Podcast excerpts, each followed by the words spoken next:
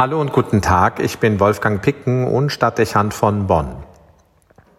Gestern Morgen hatte ich die Freude, mit einer Kirchengemeinde ihr Jubiläum zu begehen. Im Beuler Süden, im Ortsteil Küdinghofen, wurde der 175. Weihetag der Pfarrkirche St. Gallus gefeiert. Ein festlicher Gottesdienst, wenn auch unter Corona-Auflagen. Die Kirche wurde 1845 fertiggestellt und konsekriert. Sie folgte auf einen Kirchbau aus dem Mittelalter, der bereits im 12. Jahrhundert als Kapellengemeinde des St. Adelheids Stifts erwähnt war. Das große Frauenkloster im Norden Beuls hatte eine Ausdehnung über den gesamten heutigen Stadtbezirk und darüber hinaus. Nach der Aufhebung des Klosters im Zuge der Säkularisation 1803 wurde die Kirchengemeinde am Rhein selbstständig. Später, nämlich im Verlauf des 20. Jahrhunderts, wurden aus ihrem Gebiet drei Gemeinden abgepfarrt, sodass der Kirchengemeinde St. Gallus nur zwei Dörfer verblieben. Jetzt, im Zuge der geplanten Veränderungen im Erzbistum Köln, sollen die Pfarrgemeinden Beutz wieder eine einzige Pfarrgemeinde neuer Art bilden.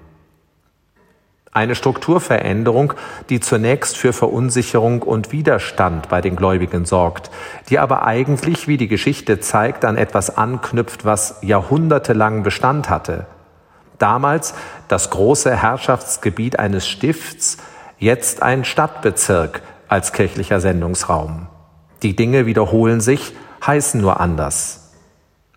Was lernt man für die Zukunft der Kirche daraus? Strukturen sind nicht entscheidend und bedeutend. Nicht immer stehen gleich die Kirche und der Glaube auf dem Spiel, wenn es um Veränderungen geht. Viele Beispiele aus einer 2000-jährigen Geschichte geben Anlass zu einer gewissen Altersgelassenheit, wenn wir über Reformen nachdenken. Wie würde der Rheinländer sagen, et kütt wie et kütt, er wird het noch immer Jotje jange. In Küdinghofen wurde ein Neubau der Kirche in Angriff genommen. Unter preußischem Einfluss wurden die Planungen und deren Umsetzung auf den Weg gebracht. 1845, wie eben schon erwähnt, konsekrierte der Kölner Erzbischof den Schinkelbau im klassizistischen Stil. Eine ungewöhnliche und für das Rheinland herausragende Architektur. Eine großzügige Hallenkirche ohne Säulen, hell und freundlich, in den Farben ansprechend, geradezu festlich strahlend. Ein Baustil, der sich im Rheinland nicht durchsetzen konnte, der aber nun für die Zukunft der Kirche und nicht nur für diese Gemeinde hilfreiche Impulse setzt. Kirche muss sich das Schöne bewahren, muss hell erscheinen und das Lebensgefühl des Menschen heben, statt düster zu sein und den Menschen mit Regeln und Geboten den Weg zu verstellen. In diese Überlegungen über das, was die Zukunft der Kirche ausmachen muss, passt auch der Namenspatron der Kirche in Küdinghofen, der heilige Gallus. Der Mönch lebt im Wechsel vom sechsten zum siebten Jahrhundert. Gallus lebt als Wandermönch, immer nah an den Menschen und nah an seinem Gott. Er verehrt die Schöpfung und lebt als Asket, so berichten es jedenfalls seine Biografen. Auch das bietet passende Hinweise für die Pastoral der Zukunft. Kirche muss geistlich leben, sollte in vielem zurückhaltend erscheinen und doch stets die Verbindung mit den Menschen suchen.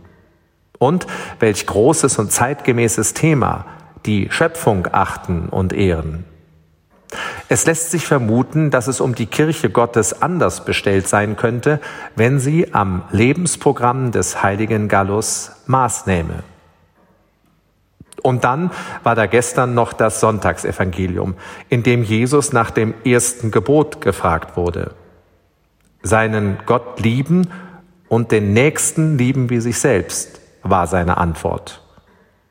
Wo es nicht zuerst um Strukturen geht, sondern um Liebe und Vertrauen, wird sich die Kirche in Küdinghofen und die Kirche überall in der Welt keine Zukunftsängste machen müssen. Wolfgang Picken für den Podcast Spitzen aus Kirche und Politik.